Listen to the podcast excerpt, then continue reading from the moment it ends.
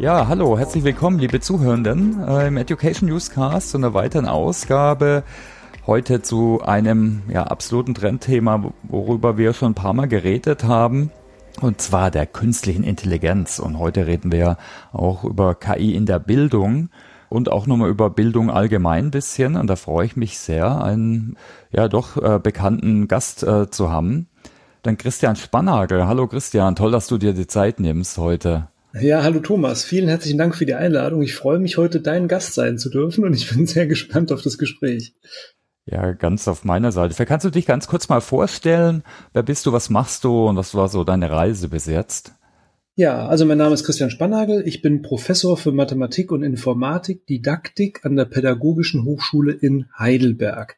Ich bin ursprünglich Informatiker. Ich habe Informatik studiert an der TU Darmstadt und bin dann später in den Bereich der Pädagogik und ähm, also im Wesentlichen an Fachdidaktik, Mathematik und Informatik gewechselt und arbeite seit ein paar Jahren an der Pädagogischen Hochschule Heidelberg. Meine Studierenden sind alle Lehramtsstudierende. Das heißt, ich habe viel den Schulkontext vor Augen, beschäftige mich aber auch viel mit Hochschuldidaktik. Also ich ähm, arbeite seit einigen Jahren zu Methoden Inverted Classroom zum Beispiel und überlege mir, wie ich die Hochschule im Bereich der Lehrerbildung jetzt im Bereich Mathematik und Informatik besser machen kann. Ja, spannend, okay. Also war jetzt äh, nicht der berufliche Kontext, aber ich denke, da gibt's viele Parallelen und da kann man natürlich auch viel voneinander lernen. Vor allem warst du schon super früh, was man auch so aus dem Internet lesen konnte, dabei auch künstliche Intelligenz ja anzuwenden, ganz konkret. Das fand ich ja also super reflektiert, aber auch äh, natürlich sehr, sehr praktisch. Äh, mhm. Vielleicht können wir da mal eintauchen, oder? KI in der Bildung. Was siehst du denn da vielleicht so ganz allgemein an Anwendungsfällen? Ja, also unendlich viele. Ja. ähm, klar, KI ist jetzt natürlich, also reden, denken wir mal an diese ähm, textgenerierenden Werkzeuge wie ChatGPT, BART und so weiter. Die generative, ja, genau. Ja. Es gibt natürlich ganz unterschiedliche KI-Werkzeuge, auch schon seit Jahrzehnten und so, ne? Aber es hm. hat natürlich jetzt im Wesentlichen in den letzten Monaten stark den, die Aufmerksamkeit der Öffentlichkeit auf sich gezogen und natürlich auch im Bildungsbereich. Also die textgenerierenden KI-Systeme, die ähm, können natürlich in ganz unterschiedlichen Bildungskontexten Texte generieren und dabei sehr hilfreich sein. Also wenn man daran denkt, dass Studierende, SchülerInnen auch und so, also alle Lernenden, ne, solche Systeme 24-7 einfach zur Verfügung haben, und denen Fragen stellen können in ihren Lernkontexten und Lernprozessen und dann von den Systemen Antworten bekommen, die sie wiederum weiterverwenden können. Also, dass sie sozusagen Lernassistenten oder Lerntutoren zur Verfügung haben, mit denen sie individuelle Dialoge führen können. Und da gibt's ja ganz unterschiedliche Anwendungsfälle. Also die, der Klassiker ist natürlich die Schreibblockade. Ne? Also jemand mhm. einen Text verfassen und weiß nicht so genau, wie er anfangen soll beispielsweise. Und da ist natürlich so ein Werkzeug super, weil ähm, es einem einfach den Anfang macht. Ne? Ich muss mich jetzt nicht so lange mit aufhalten, mit, ah, wie soll ich das jetzt formulieren und so, sondern ich kann mich eher auf die Inhalte konzentrieren. Und das Formulierungswerkzeug sozusagen liefert mir mal so einen Anfangstext. Klar, das muss überarbeitet werden, das kann inhaltlich falsch sein, ne? die Werkzeuge können halluzinieren und so, Logo. Mhm. Ähm, wissen wir ja mittlerweile, dass man da vorsichtig sein muss. Das heißt, hm, aber trotzdem ist ja so ein Anfang, selbst wenn da inhaltliche Fehler drin sein können und so, die ich muss ja kontrollieren, klar, ist aber trotzdem mal ein guter Anfang, an dem ich weiterarbeiten kann, auf dem, auf den ich aufbauen kann mit meinem eigenen Text, den ich abgeben muss oder so. Ne? Ja, das wäre so ein Anwendungsfall. Ein anderer ist, äh, kann mir Ideen liefern lassen für Projekte, die ich durchführe beispielsweise. Also wenn ich mir im Seminar eine Projektidee überlegen soll, dann kann das Werkzeug mir dabei helfen und Impulse geben. Individualisierte Lernmaterialien, das finde ich auch eine spannende Idee. Also wenn man beispielsweise eingibt, keine Ahnung, ähm, was ist eigentlich künstliche Intelligenz oder so, ne? dann liefert das Werkzeug eine, Antwort, also ChatGPT habe ich das mal ausprobiert, liefert äh, eine Antwort in der Art, ja klar, erkläre ich dir gerne, künstliche Intelligenz, da gibt's verschiedene Ansatzpunkte und dann so eins, zwei, drei, vier, fünf Punkte. Und dann kann man aber sowas machen wie anschließend sagen, ja, ähm, ah, Punkt drei habe ich nicht so richtig verstanden, kannst du mir den bitte nochmal näher erläutern? Ja, und weil das Werkzeug ja die gesamte Gesprächshistorie kennt, kann ähm, anschließend das Werkzeug sagen, ja klar, Werkzeug äh, Punkt drei erkläre ich dir nochmal auf eine andere Weise, leichtere Weise und so, so dass man im Dialog mit dem Werkzeug sich sein eigenes Lernmaterial produzieren kann. Ja, also individualisierte Instruktionsmaterialien, wenn man so will. das funktioniert noch nicht so gut mit ChatGPT und BART, weil die Werkzeuge eben doch noch stark halluzinieren. Hm. Das heißt, ähm, die Lernenden müssen ja beurteilen können, ob das, was da rauskommt, richtig ist, aber sie sollen es ja erst gerade lernen. Und das ist natürlich ein Problem in dem Kontext. Ich bin aber überzeugt davon, dass die Werkzeuge relativ schnell besser werden und am Ende mit einer relativ hohen Wahrscheinlichkeit korrekte Antworten liefern werden. Oder es wird vielleicht Expertensysteme geben oder spezielle Systeme, die mit den Skriptmaterialien einer, einer Veranstaltung trainiert wurden oder so. Ne? Also das, das wird besser werden, sodass wir zukünftig davon ausgehen können, dass Lernende sich individualisierte Lernmaterialien erstellen können und individualisiertes Feedback. Das heißt, ich habe eine Aufgabe gelöst und jetzt weiß ich aber nicht, ist die richtig oder falsch und dann kann ich die in dem Werkzeug einfach reinkopieren als Prompt, als Eingabeaufforderung. Ne? Und dann kann ChatGPT sagen, ja, bei der Aufgabe ist hier und dort ein Fehler und so und so ist es richtig. Auch das funktioniert natürlich zuverlässig erst in der Zukunft. Aber es zeichnet sich heute schon ab, dass das natürlich ein, ein großartiges Feedback-Tool ist. Ne? Bislang war es so, da konnte man der Lehrer immer sagen, ja, automatisiertes Feedback das geht eigentlich nur mit, mit Quizaufgaben und so, so Multiple-Choice-Quizzes mm, ja. und so, ne? Und ähm, Freitextaufgaben, oh nee, also ähm, da müssen wir dann als Lernende, Lehrende dann nochmal drüber gucken und dann wird's aufwendig und mit 150 Teilnehmern mache ich das nicht. Aber mit diesen Werkzeugen hat man als Lehrender sozusagen ein, auch einen Lehrassistent an der, an der Hand, ne? der Feedback geben kann, 150 Studierenden zu ihren Freitextaufgaben. Und das ist natürlich ein Riesenpotenzial, wenn wir so Feedback teilautomatisieren können, um, damit die Lehrenden sich dann auch um höherwertiges Feedback kümmern können. Ne? Also Strategiefeedback, Prozessfeedback geben und so weiter. Und das wären jetzt nur ein paar Ideen für Lernende. Ne? Mm. Lehrende können auch mm. Werkzeuge einsetzen. Also es gibt, du siehst es, da kann man Stunden drüber philosophieren, welche Einsatzmöglichkeiten mm. es gibt. Und es gibt ja nicht den einen, das sieht man ja auch schon, ne? Und es gibt ja ganz unterschiedliche Chancen. Jetzt so, ich finde eigentlich so ein bisschen typisch deutsch, wird eher auf die Probleme geguckt, äh, also von Datenschutz bis äh, wirklich krasse Dystopien, aber vielleicht können wir nochmal die, so die Chancen beleuchten. Also ein paar hast du eigentlich schon angerissen, Individualisierung, Teilautomatisierung unter anderem, mhm. äh, ne, ob es für den Lehrenden oder den Lernenden ist. Siehst du, gibt es sicher noch ein paar andere Chancen, oder? Ja, also erstmal, ich nehme ehrlich gesagt die Diskussion in Deutschland jetzt überraschenderweise nicht so negativ wahr. Also ich hatte mhm. auch damit gerechnet, alle nehmen abwehrende Haltung ein und sagen, um Gottes Willen, ähm, nur Probleme, Probleme, Probleme. Aber das Gegenteil ist der Fall. Also nicht das Gegenteil, es wird natürlich auch kritisch diskutiert und so, aber ich nehme eher so eine positiv-konstruktive Haltung wahr. Viele Lehrenden sind interessiert, auch die Einrichtungen verbieten das in der Regel nicht komplett und so, sondern mhm. überlegen, ja. wie man damit umgehen kann. So, also eigentlich äh, bin ich ganz zufrieden mit der Diskussion in Deutschland.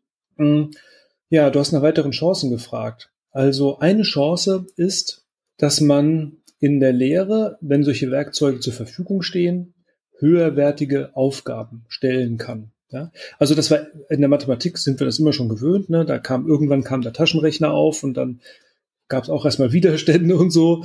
Und dann muss man sich überlegen, okay, wie kann man äh, denn den Taschenrechner sinnvoll integrieren oder Tabellenkalkulationssysteme? Ne? Das, der Computer übernimmt sozusagen die Rechenknechtarbeit. Ja, der macht die die vielen Berechnungen, die man nur sehr mühsam mit der Hand machen müsste. Und durch die Tatsache, dass er einem diese Aufgaben übernimmt, hat man selbst kognitive Kapazitäten frei für höherwertige Aufgaben, also mathematische Modellierung beispielsweise oder Hypothesen sich überlegen, experimentieren und so. Das heißt, ich kann, wenn ich so ein Werkzeug zur Verfügung habe, höherwertige Aufgaben stellen. Also wenn ich weiß, dass die Studierenden ein Werkzeug haben, das zum Beispiel bestimmte Formulierungs, eine Formulierungshilfe ist, kann ich unter Umständen höherwertige Aufgaben stellen und das Werkzeug hilft halt beim Formulieren und die Studierenden können sich mit den höheren kognitiven Aufgaben befassen. Das ist eine Chance. Das nennt man übrigens Computational Offloading. Ja, also okay. man lädt sozusagen bestimmte Berechnungen ab, gibt man ab an sein Werkzeug und dadurch kann man andere Dinge machen. Das ist so ein Begriff, der im Bereich der verteilten Kognition aufgekommen ist. Also verteilte Kognition geht davon aus, dass kognitive Prozesse nicht nur in, in den Köpfen einer einzelnen Person stattfinden, sondern eben über ein System verteilt. Also ich und mein Tabellenkalkulationssystem beispielsweise bilden ein System einer verteilten Kognition. Er er, es ist mein Denkpartner, mein Arbeitspartner und wir arbeiten halt gemeinsam und am Ende kommt ein Produkt raus und wir sind beide daran ein Stück weit beteiligt gewesen. So. ähm, das ist natürlich nicht nur eine Chance, muss man sagen, das könnte auch ein Problem sein und das Problem entsteht dadurch, dass die Lernenden jetzt eben sich fragen können oder dass die Lernenden auch die Prozesse lernen müssen, die man potenziell an das Werkzeug abgeben kann. Mhm. Also die, und jetzt könnten die Lernenden sich fragen, ja, warum soll ich das überhaupt lernen, ne, wenn die, das KI-System das doch auf Knopfdruck ohne weiteres kann.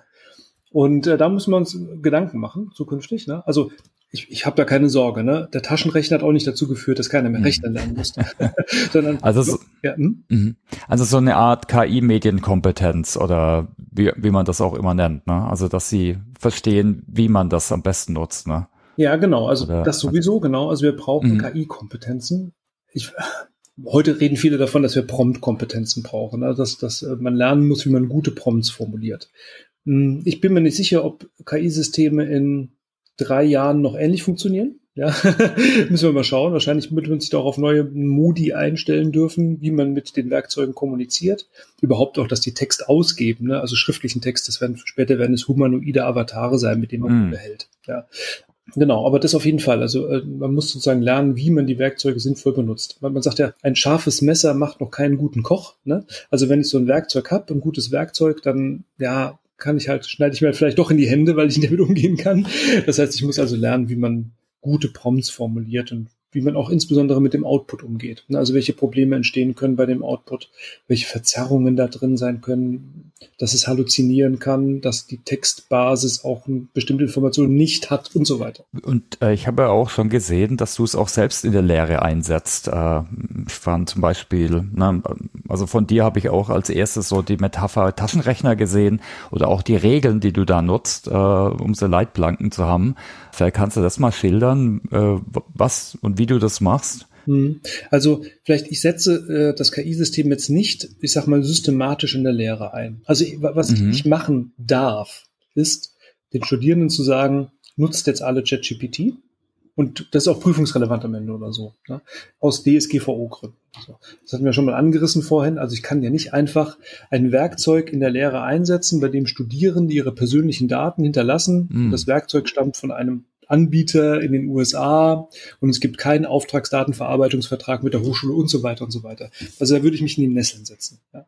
Ähm, also das kann ich keinem empfehlen zum jetzigen Zeitpunkt. Mhm wir brauchen zukünftig, äh, keine Ahnung, halt eine Software, die, ähm, bei denen die entsprechenden Verträge abgeschlossen sind, die Datenschutz, äh, DSGVO-mäßig notwendig sind oder Campus-Lizenzen oder so irgendwas in der Art. Aber so weit sind wir noch nicht. Okay. Mhm. Ähm, also insofern setze ich es nicht so systematisch ein, dass ich den Studierenden zwangsweise sozusagen auferlege, das Werkzeug zu nutzen.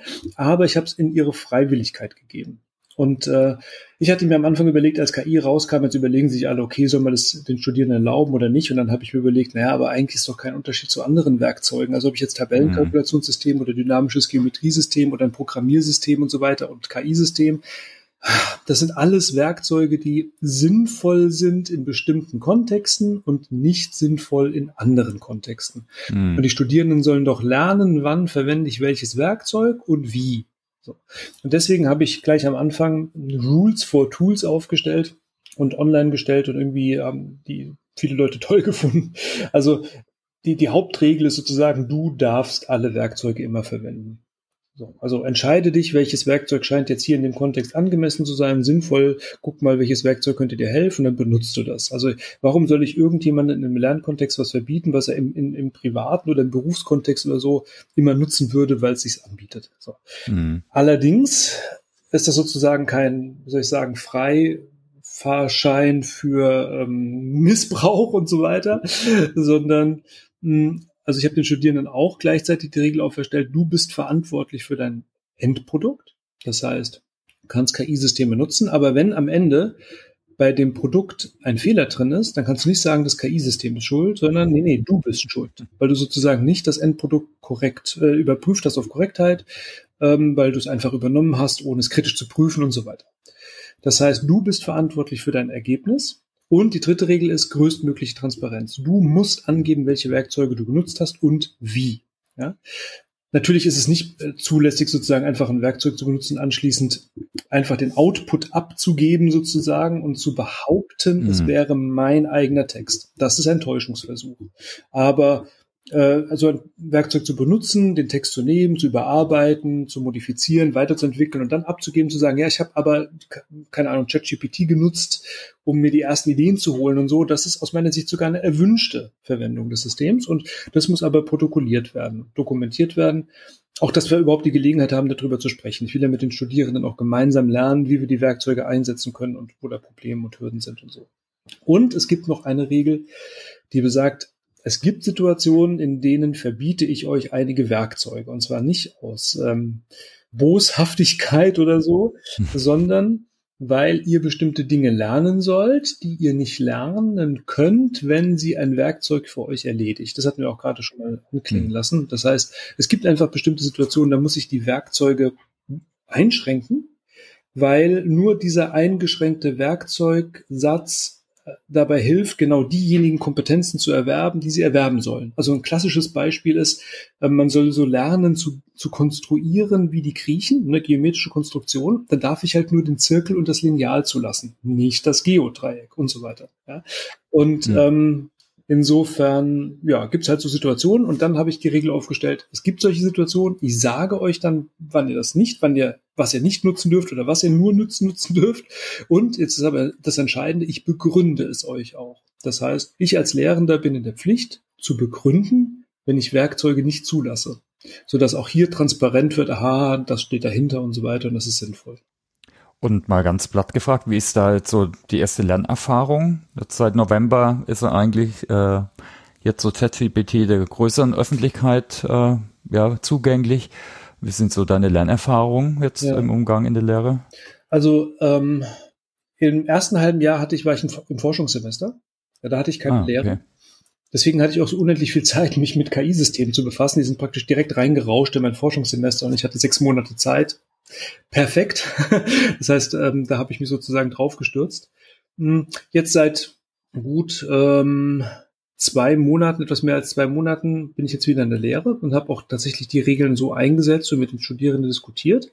Und ich muss sagen, so was ich wahrnehme jetzt, also ich habe natürlich keinen Überblick, welche Systeme die Studierenden auch sonst so nutzen und so, aber ähm, was ich so wahrnehme, ist, dass die KI-Systeme relativ wenig genutzt werden in meinen Veranstaltungen. Mhm es kommt hin und wieder mal vor, dass ein Student, eine Studentin sagt, ja, ich habe hier ChatGPT mal gefragt und so und da kommt das und das raus und das ist ja vollkommener Quatsch und so und dann können wir da gemeinsam drüber reden. Aber es ist tatsächlich weniger, als ich dachte. Gut, wir setzen auch andere Werkzeuge ein. Wir setzen zum Beispiel dynamische Geometriesysteme ein. Die werden dann sehr viel verwendet, wenn wir gerade eben uns im Bereich der Geometrie bewegen. Und ähm, vielleicht ist dann auch die, die Notwendigkeit gar nicht da, nochmal andere Systeme zu bemühen. Ja. Insofern würde ich sagen, eher verhaltene Nutzung. Was wir aber intensiv gemacht haben, ist ähm, in verschiedenen Veranstaltungen auch uns die KI-Systeme mal anzuschauen und ähm, die Dinge, die wir gerade hier in, in, den letzten Minuten besprochen haben, auch gemeinsam zu diskutieren. Mhm. Das heißt, ich habe sozusagen auch meine Lehrveranstaltung genutzt äh, als Gelegenheit, um mit den Studierenden über die Probleme und Chancen von KI-Systemen in der Bildung zu sprechen. Und das kann ich eben auch gut machen, wenn meine Studierenden ja Lehramtsstudierende sind. Das heißt, mhm. Ähm, die sind sowieso interessiert daran, weil die zukünftig auch als LehrerInnen dann eben solche Systeme einsetzen oder die SchülerInnen die Systeme einsetzen. Mhm. Aber insgesamt würde ich sagen, eher Verhalten. Mhm. Und, und jetzt bei einer Diskussion, hast du da neue Erkenntnisse bekommen oder eher Bestätigung, zum Beispiel von den Regeln und Ansätzen? Ähm, da habe ich eher Bestätigung bekommen. Ja, also mhm. eigentlich an den Regeln jetzt keinerlei Kritik, sondern ja, ich würde sagen, wir haben in, in derselben Gedankenwolke und sozusagen bewegt und dann eben die Einsatzmöglichkeiten von KI-Systemen diskutiert. Ja. Okay, und man kann ja KI natürlich auch für die eigene Wissensarbeit einsetzen. Also wenn man zum Beispiel einen Blog schreibt oder ja, für alle möglichen Textgenerationen, gerade die generativen. Äh, wie nutzt du denn da selbst? Oh ja, ähm, das, damit habe ich natürlich auch angefangen, jetzt im letzten halben Jahr für die eigene Wissensarbeit KI-Systeme einzusetzen. Mm. Also ich muss sagen, ich hatte vor der Veröffentlichung ChatGPT kaum Berührungspunkte damit. Ja? Bin also selbst jetzt Lernender im Bereich der KI-Systeme und schaue mir an, was es so alles gibt und wie man das nutzen kann. Also ChatGPT setze ich schon ab und zu mal ein, um mir erste Textvorschläge zu geben oder ich suche nach einem Titel für einen Text, der ich, ich tue mir da unglaublich schwer und dann lass mir mal 15 Beispiele ausgeben von ChatGPT und dann ist da sind da zwei, drei drunter, die ich miteinander kombiniere und dann kommt was raus, was ich gut finde. So, mhm. ja, ähm, das ist also eine, ähm, ein schönes Tool dafür oder ähm, dass man tatsächlich mal mh, hm, sich äh, eine Zusammenfassung von einem Inhalt geben lässt, also insbesondere in Kombination mit der Suchmaschine Bing. Ja, also man kann in ChatGPT ist ja jetzt Bing integriert als Plugin oder auch umgedreht. In Bing ist ChatGPT integriert und muss man halt kann man äh, kann man also auch äh, sozusagen mit Suchanfragen kombinieren und sich da mal was zusammenfassen zu lassen, ist auch sehr hilfreich. Klammer auf, Vorsicht, Vorsicht, Vorsicht, es wird halluziniert und so, ne? man muss mm. immer noch mal gegenchecken, aber so als ersten Einstieg ist es schon mal ganz gut, sich einen Überblick zu verschaffen. Und gerade im Bereich des wissenschaftlichen Arbeitens gibt es so viele sehr hilfreiche Tools jetzt außerhalb von ChatGPT. Also es gibt beispielsweise hm, Werkzeuge, die wissenschaftliche Paper zusammenfassen und überblicksartig ja, ähm, ja, eben über Überblick geben über die Inhalte. Also Consensus.app, Consensus.app ist so ein Werkzeug, das fasst ähm, bestimmte Papers zum Bereich zusammen, zu einer bestimmten Forschungsfrage oder so und gibt dann auch noch an, wie viel Prozent die Papers sich in ihren Resultaten ähm, überschneiden oder einig sind. Elicit, Perplexity sind Werkzeuge, die auch schöne Zusammenfassungen von bestimmten Bereichen liefern, aber auch jetzt Perplexity speziell auch tatsächlich die Quellen noch mit angibt, die es genutzt hat. Das macht ChatGPT mittlerweile auch. Mit dem Bing-Plugin gibt es auch die Quellen an, die es verwendet hat. Mhm. Ist wichtig, um das nachvollziehbarer zu machen. Ne? Also wo kommen denn die Informationen überhaupt her? Das ist ja das Problem bei KI-Systemen, weil man oftmals nicht nachvollziehen kann, wo die Informationen herkommen. Aber selbst darüber sind wir eigentlich schon hinaus, weil eben die Werkzeuge jetzt auch mittlerweile mittlerweile äh, die Traces angeben oder so, die sie verwendet haben. Ja, oder Research Rabbit und Connected Papers sind Werkzeuge, mit denen kann man sich Literaturgraphen angeben lassen. Also ähm, ich habe an Literatur, gibt man das Werkzeug hinein und er zeigt dann dann Graphen an von Papers, die von dem referenziert werden oder Papers, die das referenzieren und man kann sich einen schönen Überblick verschaffen. Ich verwende das aber niemals als alleinige Werkzeuge, weil eben die Gefahr besteht, dass da noch Fehler drin sind und ähm, vielleicht Verzerrungen auch. Das heißt, man sollte sich schon bewusst sein, dass man eben andere Werkzeuge zusätzlich auch benutzen sollte. Also Google Scholar zum Beispiel, um Literatur zu mm. und so weiter. Und dann vernetzt man das halt miteinander und bringt es zusammen, die Arbeitsergebnisse. Das sind unterschiedliche, unterschiedliche Zugangsweisen zu einem Gebiet, die man eben parallel nutzt und dadurch reichhaltigere Informationen gewinnt. Und als WissenschaftlerInnen müssen wir natürlich auch mit gutem Beispiel vorangehen. Das wäre ja fatal, wenn wir uns einfach auf KI-Systeme den Output verlassen und dann ähm, Wissen als wissenschaftliches Wissen ausgeben, was äh, halluziniertes Wissen ist von ChatGPT. Hm. Achso, und eine Sache habe ich noch vergessen, weil ich das sehr, sehr gerne nutze, ist DeepL ne? und DeepL Write. Ich okay. bin in Englisch überhaupt mm. nicht gut, ja. Ich bin äh, kein Native Speaker und ich tue mir da immer sehr, sehr schwer. Und ähm, wenn man so ein Paper oder einen Text auf Englisch verfasst, dann ist es einfach schon gut, wenn man das nochmal durch DeepL Write durchjagt, um die Formulierung ein bisschen zu feilen. Hm. Also da sind sicherlich auch noch Fehler drin am Ende, aber viel weniger als in Texten, die ich verfasst habe. Ja. Also da bin ich schon dankbar, dass es solche Werkzeuge gibt. Das ist wirklich großartig. Das kann ich nur bestätigen, absolut. Ähm, ich habe äh, eifrig mitgeschrieben, äh, würde ich nochmal abstimmen da mit dir und dann auch in die Shownotes äh, packen, falls ihr dir zuhört, das mal ausprobieren wollt, weil das wäre jetzt eigentlich so die nächste Frage, was sind deine Tipps? Und die hast du gerade schon geteilt. Ne? Es gibt da tolle Tools, ist auch eher für den wissenschaftlichen Betrieb, äh, gerade wenn man in der Hochschule ist, äh, die aber dann auch zu vernetzen und gemeinsam mit anderen ja, Tools wie zum Beispiel Google Scholar zu vernetzen. Oder hast du da noch andere äh, Hinweise, jetzt gerade bezüglich Tipps in der Lehre und äh, in der Forschung? Also ähm, was jetzt Tools anbelangt, eher nicht. Nee, also das waren so die, die mir eingefallen wären. Aber vielleicht ein grundsätzlicher Tipp ist natürlich, wir müssen alle neugierig bleiben und experimentierfreudig mit den Werkzeugen. Also das ist jetzt unglaublich. Ich, also die Entwicklung im letzten halben Jahr, die hat mich wirklich geflasht. Ne? Das mm. unglaublich, wie krass die, die, wie rasant die Entwicklung auch im Bereich KI jetzt vorangeschritten ist. Ne?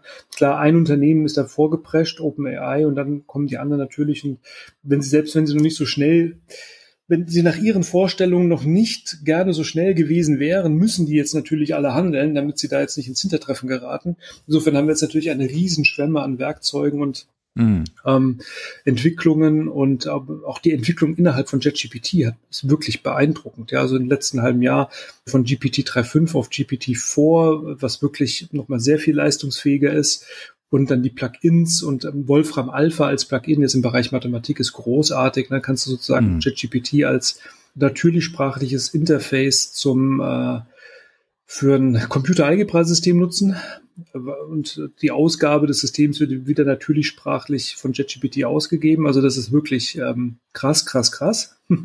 Und ich äh, mag, ich wage nicht mehr auszumalen, wie das jetzt in Zukunft weitergeht. Mhm. Also das wird wahrscheinlich ähnlich rasant weitergehen, kann ich mir gut vorstellen mit Entwicklung, Neuentwicklung.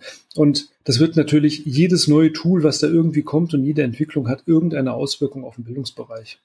Und wir als LehrerInnen und äh, DozentInnen und AusbilderInnen und so weiter, PersonalentwicklerInnen, wir müssen uns einfach permanent jetzt auf dem aktuellen Stand halten.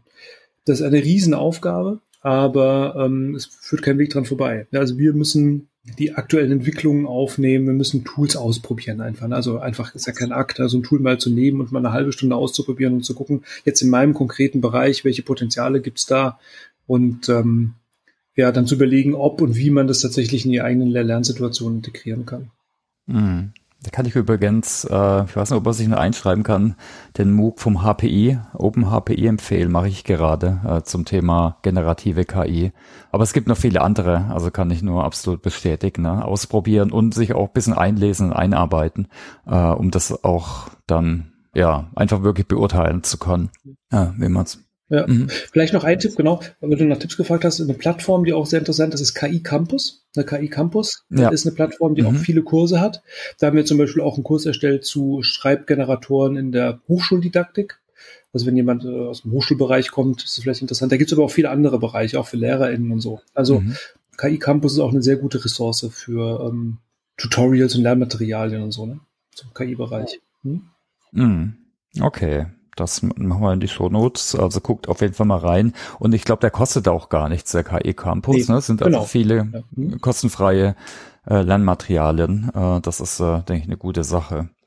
Ja, hast du auch schon Fails gesehen äh, jetzt im KI? Natürlich ist es ein riesen Buzzword und äh, gibt auch hohe Erwartungen. Äh, viele, die auf die Welle reit, äh, reiten, ne, mit ihren super LinkedIn-Posts über die besten äh, Prompts äh, der Welt und so weiter. Aber hast, hast du was, was du nicht raten würdest vielleicht, so in die Richtung? Ja, puh.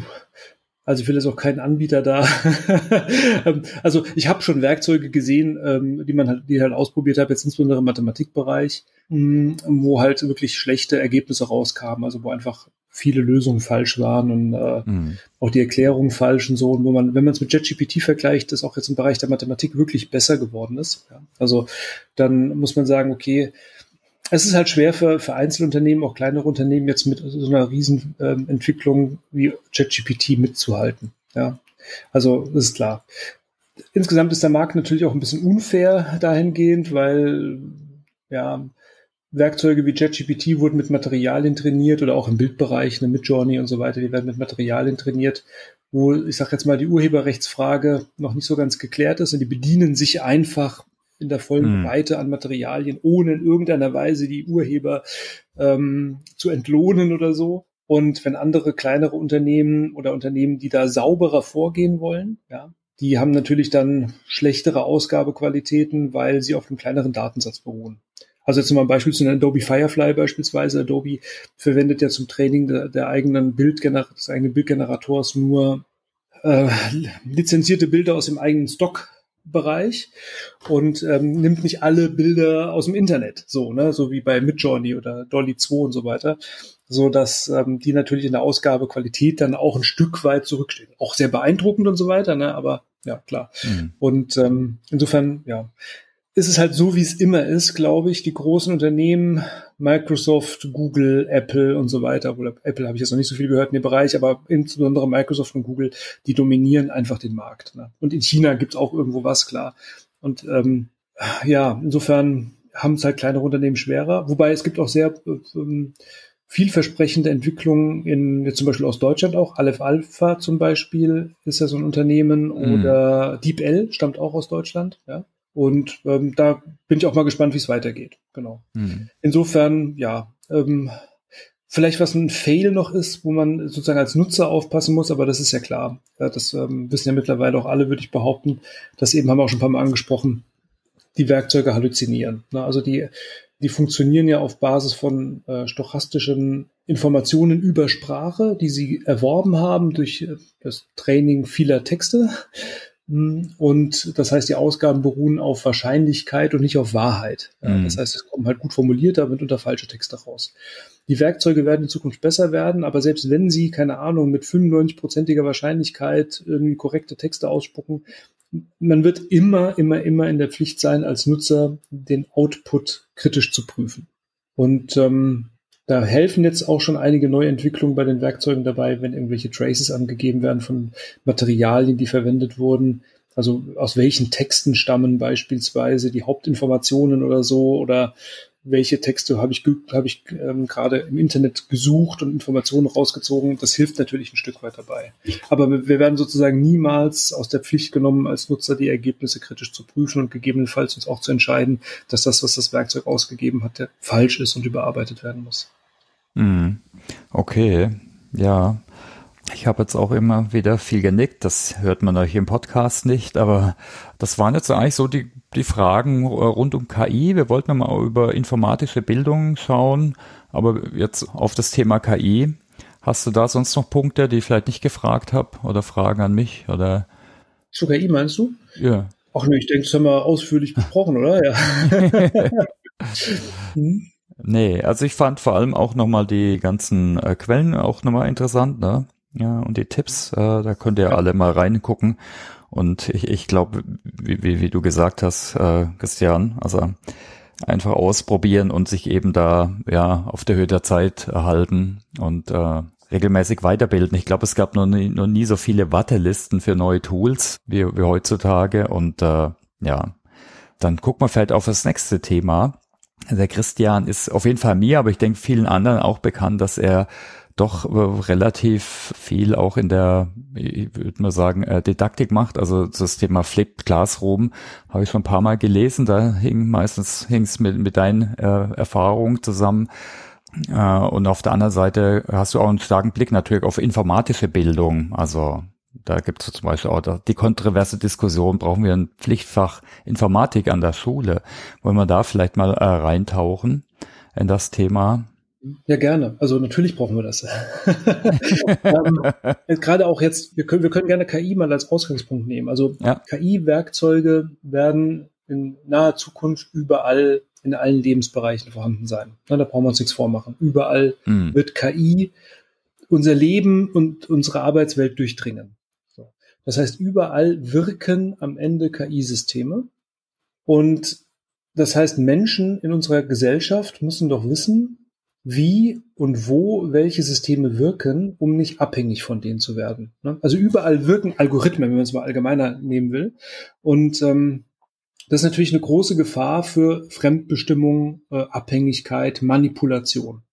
Also wenn nur diejenigen wissen, die die Algorithmen und Systeme auf den Markt bringen, wie die funktionieren, dann ist das ähm, eine starke Machtposition. Ja? Weil sozusagen die, die Algorithmen, die Systeme einsetzen können, um ihre Interessen zu verwirklichen. Und ja, das ist natürlich auch mitunter eine große Gefahr für die Demokratie. Ja.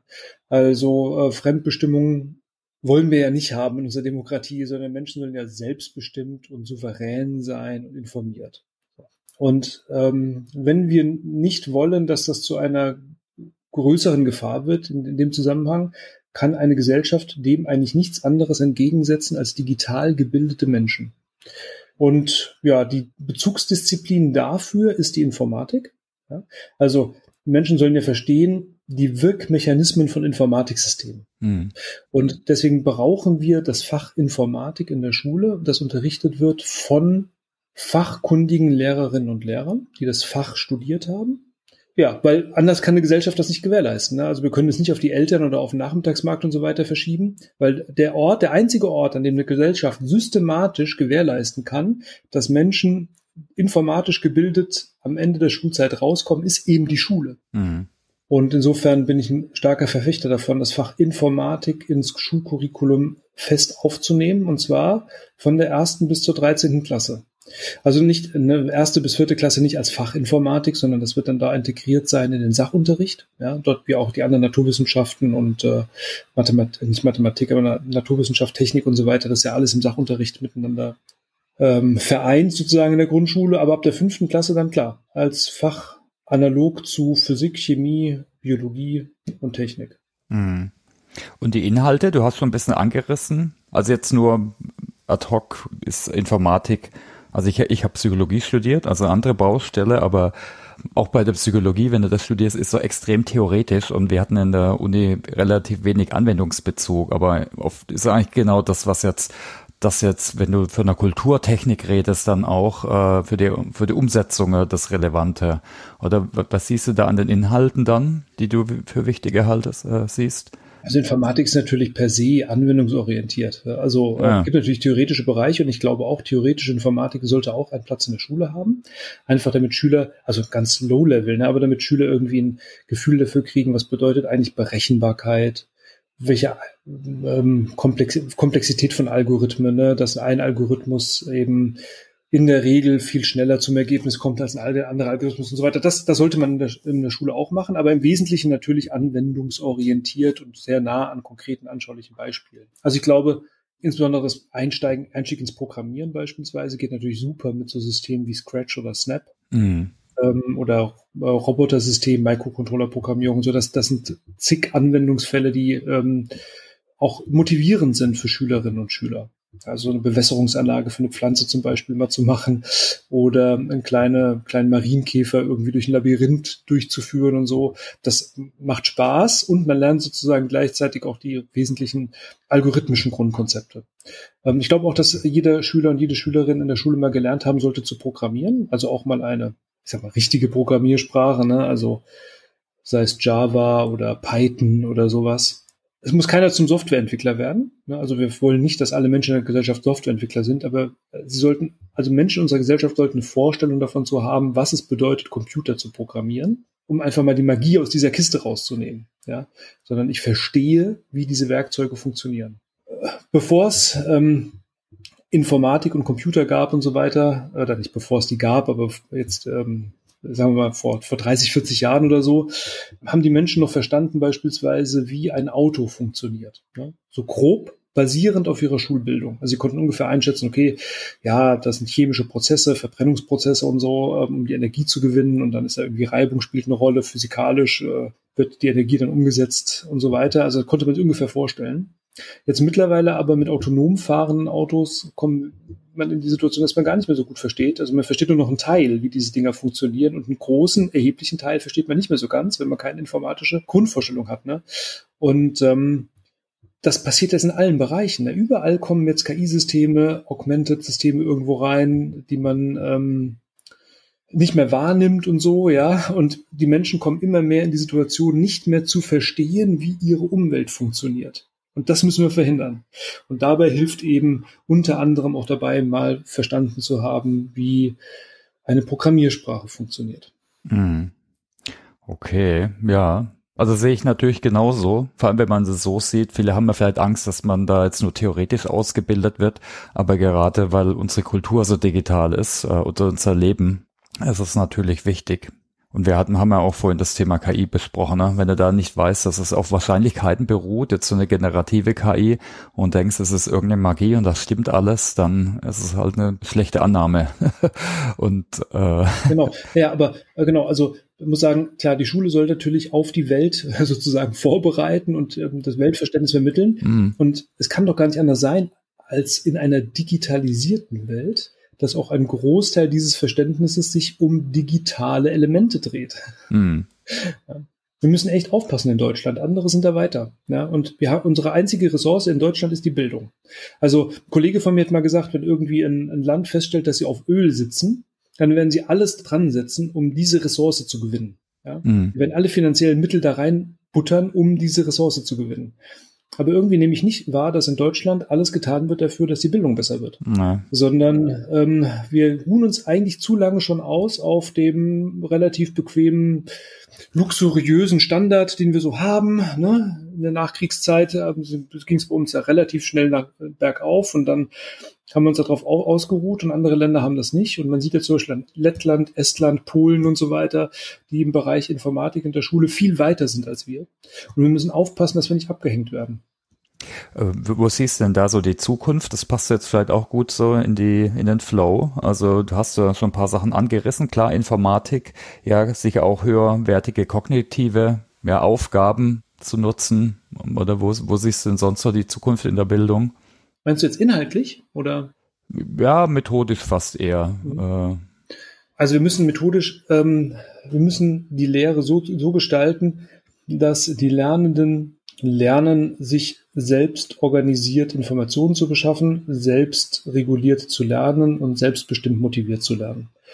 Das ist so eine Idee, die aus ähm, theoretischen Ansatz stammt, der sich Konnektivismus nennt, der äh, besagt, naja, die Halbwertszeit von Wissen sozusagen wird immer kürzer, ne? also immer mehr neues Wissen kommt dazu und das weißt du vielleicht auch aus dem beruflichen Kontext jetzt noch eher? Wenn ich heute die Hochschulen verlasse oder heute eine Ausbildung gemacht habe und so weiter, dann kann ich nicht mit diesem Wissen meine 40, 45 Jahre Berufsleben bestreiten, ja. sondern das Gegenteil ist der Fall. Ich muss jeden Tag neue Dinge lernen. Das heißt, wir müssen also alle in die Lage versetzen, lernen zu können. Und da gehört eben so etwas dazu wie Selbstregulation. Das heißt, ich muss ähm, meine eigenen Lernziele stecken können. Ich muss meinen Lernprozess selbst beobachten und steuern können. Ich muss in der Lage sein, mir eine Umgebung zu schaffen, die günstig ist für Lernen und so weiter. Und idealerweise bin ich auch jemand, der selbstbestimmt motiviert lernt. Das heißt, ich möchte auch lernen und ich will lernen. Ähm, mhm. Und wir müssen unsere Lehrveranstaltungen bzw. die Lehre so gestalten, dass das immer auch mit ein Ziel ist. Und das versuche ich zum Beispiel auch im Inverted Classroom. Im Inverted Classroom ist so, so gedacht, dass die, dass die Studierenden nicht an die Hochschule kommen und sich eine Vorlesung anhören und dann anschließend zu Hause Aufgabe 1 bis 6 A bis F zu lösen und dann da nicht weiterzukommen, weil sie nicht genau, weil sie eigentlich einfach nichts verstanden haben in der Vorlesung oder nicht wissen, wie sie es zu Hause machen sollen, sondern das Ganze soll umgedreht, wird dahingehend umgedreht, dass die Studierenden zu Hause den Erstkontakt mit neuen Konzepten haben, dadurch, dass sie beispielsweise bestimmte Materialien wie Vorlesungsvideos oder ähnliches zur Verfügung gestellt bekommen und, und gute Aufgaben, die sozusagen ihnen den Einstieg in eine Thematik erleichtern. Das heißt, zu Hause lernen sie im eigenen Tempo erarbeiten sie sich selbstständig sozusagen diese Konzepte. Also das ist etwas, was man eben auch später ständig braucht, ja, mhm. um dann anschließend in die Präsenzveranstaltung zu kommen, um dort gemeinsam mit den anderen Aufgabe 1 bis 6a bis f gemeinsam zu bearbeiten, dann aber nicht alleine zu sein, sondern sich gegenseitig helfen zu können. Also der eigentliche Kompetenzerwerb ne, dann wenn ich übe, anwende, transferiere und so weiter, der findet in einer Situation statt, in der ich nicht mehr alleine bin, sondern der man sich gegenseitig unterstützen kann und der, die, der Dozent, die Dozentin ist da, kann Feedback geben, coachen und so weiter. Und ich glaube, das ist so eine Art, ähm, so ein Lernmodus, würde ich sagen, der wirklich hilfreich ist dann später auch für die Zeit nach der Bildungsinstitution, also für den Beruf oder fürs Leben überhaupt. Und ähm, ja, ich denke, wir sollten alle dran arbeiten, so alte, tradierte Methoden über Bord zu werfen. Ne? Also ich bin derjenige, der euch was erzählt da vorne. Ah, mhm. okay, das brauchen wir wirklich nicht mehr. Also, ne, dass sich alle irgendwie physisch an den Ort bewegen, um sich hinzusetzen und gemeinsam in einem Raum die Klappe zu halten und sich gemeinschaftlich in Rezeptionsmodus zu begeben. Dafür ist es einfach zu aufwendig. Ja. Jeder kommt mit Bus, mit Bahn, mit Fahrrad, zu Fuß, mit dem Auto, jede Woche immer physisch an einen Ort gemeinsam mit den anderen, um was zu tun? Zuzuhören? Das kann ich auch zu Hause am Rechner. Ja, ja, Sondern absolut. Ich, ich bewege mich doch an einen Ort, um mit anderen in Interaktion zu geraten. Das ist doch sozusagen die Besonderheit von physischer Gleichzeitigkeit und Präsenz an einem Ort. Das wissen wir aus Corona, ne, wie wertvoll das ist. Und lasst uns diese wertvolle Präsenzzeit nicht verschwenden, für Vorträge, sondern lasst uns die nutzen, dass die Lernenden zusammen ins Arbeiten kommen und mit mir gemeinsam als Dozent ins Arbeiten kommen. Und damit wir das können, ist es gut, wenn sie sich vorbereitet haben. Also deswegen die Vorbereitung, damit man da gleich ins Arbeiten kommt. Also ich habe jetzt auch wieder die ganze Zeit genickt. Ich habe schon fast einen Krampf im Nacken, weil wir, wir haben nicht die gleiche Herausforderung, auch im beruflichen Kontext, ne? mehr Selbstorganisation, Selbstregulation. Der Lernende weiß es am besten, was er benötigt äh, und wo er selbst steht. Äh, und äh, Vielleicht so als eine der letzten Fragen, was denkst du denn, was kann so der berufliche Kontext, so äh, Personalentwicklerinnen, äh, was können die lernen jetzt so aus dem Hochschulkontext, was du vielleicht schon siehst oder auch machst? Meinst du das im Weiterbildungsbereich? Oder ja, ja, genau. im eigenen Weiterbildungsbereich? Ja, ja. Also ich würde würd sagen, jetzt gerade so Weiterbildner in, ähm, im beruflichen Kontext könnten sich durchaus auch so etwas wie die Methode in Inverted Classroom mal anschauen. Also ich glaube, mhm. so methodisch kann man sich da durchaus austauschen. Ja? Auch da ist Präsenzzeit ja sehr wertvoll. Also wenn jetzt eine Firma jemanden auf eine Schulung schickt beispielsweise, dann ist die Präsenz ja super wertvoll. Das kostet ja Geld. Ja? So. Das heißt, das Optimum aus der Präsenz rauszuholen, muss eigentlich auch hier ein Ziel sein. Und äh, da könnte zum Beispiel so eine Methode wie ein Virtual Classroom auch sinnvoll sein. Ja. Okay. Genau, also wir packen ein paar Sachen auch in die Show Notes, falls ihr das euch mal genauer angucken wollt. Also kann ich eigentlich auch nur empfehlen. Ich fand vor allem aber ne, das Motto gut, das Beste aus der Präsenzzeit oder aus der jeweiligen Zeit, auch wenn ich eben Selbststudium mache, da einfach das Beste rauszuholen. Äh, ich hätte noch ein paar Fragen jetzt direkt an dich, aber be äh, bevor ich darüber gehe, hast du vielleicht noch Punkte, die ich jetzt noch nicht gefragt habe? Rückfragen? Nö, also mach. Okay. Wir werden auch alles abgehakt. alles abgehakt. Genau, keine Fragen offen, oder? ja, super. Ja, dann kommen wir zur Home Story.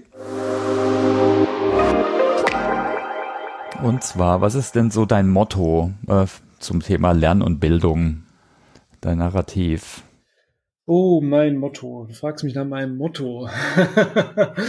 ähm, also, ich glaube, da würde ich jetzt einfach anschließen an das, was wir gerade besprochen haben. Ähm, mhm.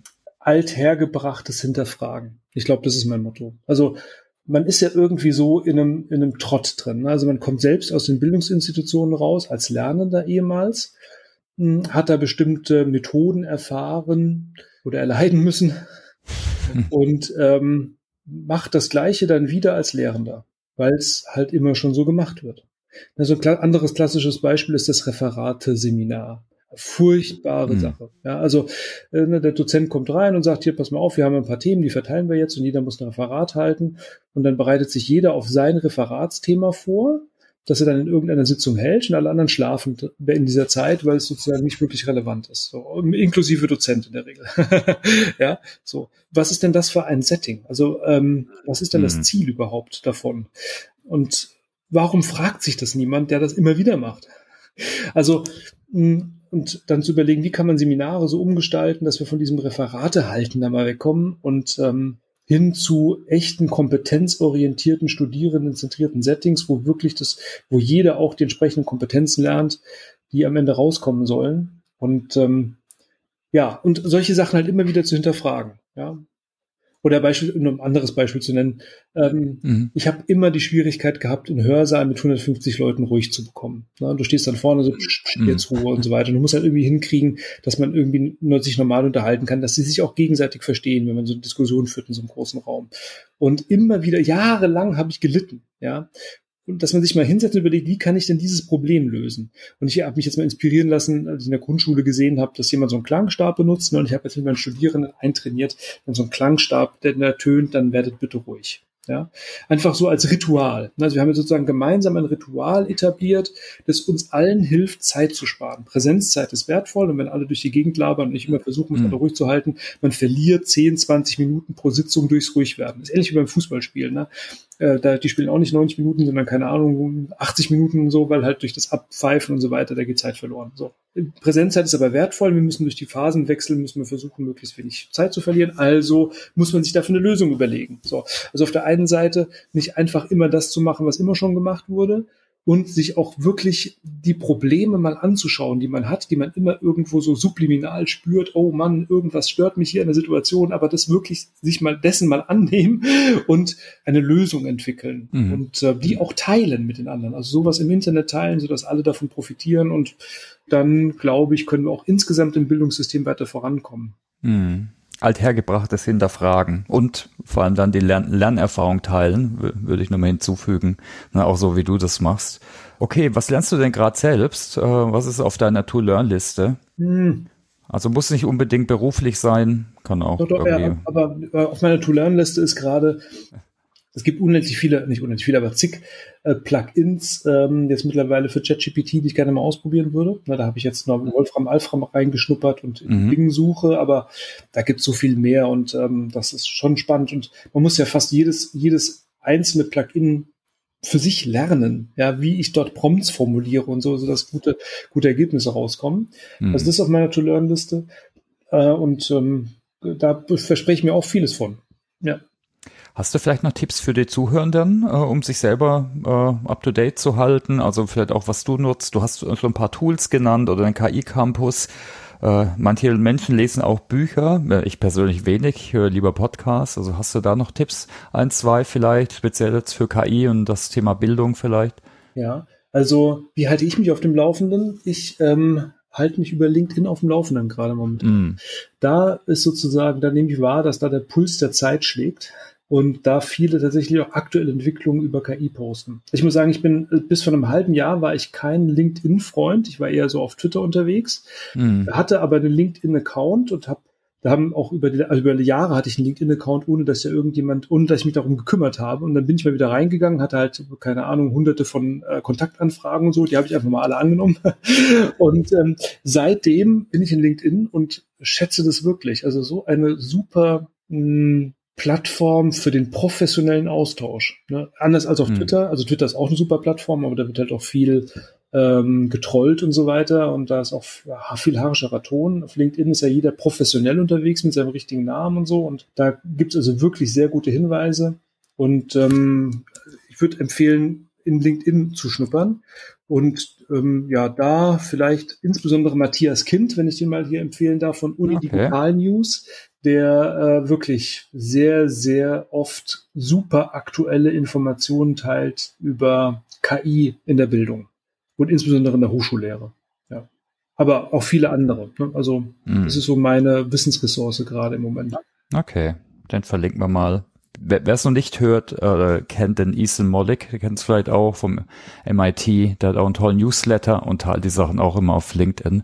Also auch viel rund um KI-Updates. Ja, super. Oder? Dann können wir eigentlich einen Deckel drauf machen. Wir sind fast eine Stunde. Ich könnte eigentlich noch lang äh, mit dir reden, aber vielleicht machen wir mal eine weitere Folge, wenn sich, wie sich das Thema weiterentwickelt. Okay. Ja, vielen herzlichen Dank. Also hat mir Spaß gemacht und ähm, genau, lassen Sie einfach weiter in Kontakt bleiben. Und auch gerne alle, die zuhören, also gerne vernetzen auf LinkedIn, Twitter, äh, Mastodon und so weiter. Lass uns gemeinsam austauschen zum Thema. Würde mich freuen. Genau, wir packen es in Show Notes. Also wie gesagt, wir freuen uns über Rückmeldung und natürlich über Vernetzung. Also habt alle einen tollen weiteren Tag und eine gute weitere Lernreise. Ciao, ciao.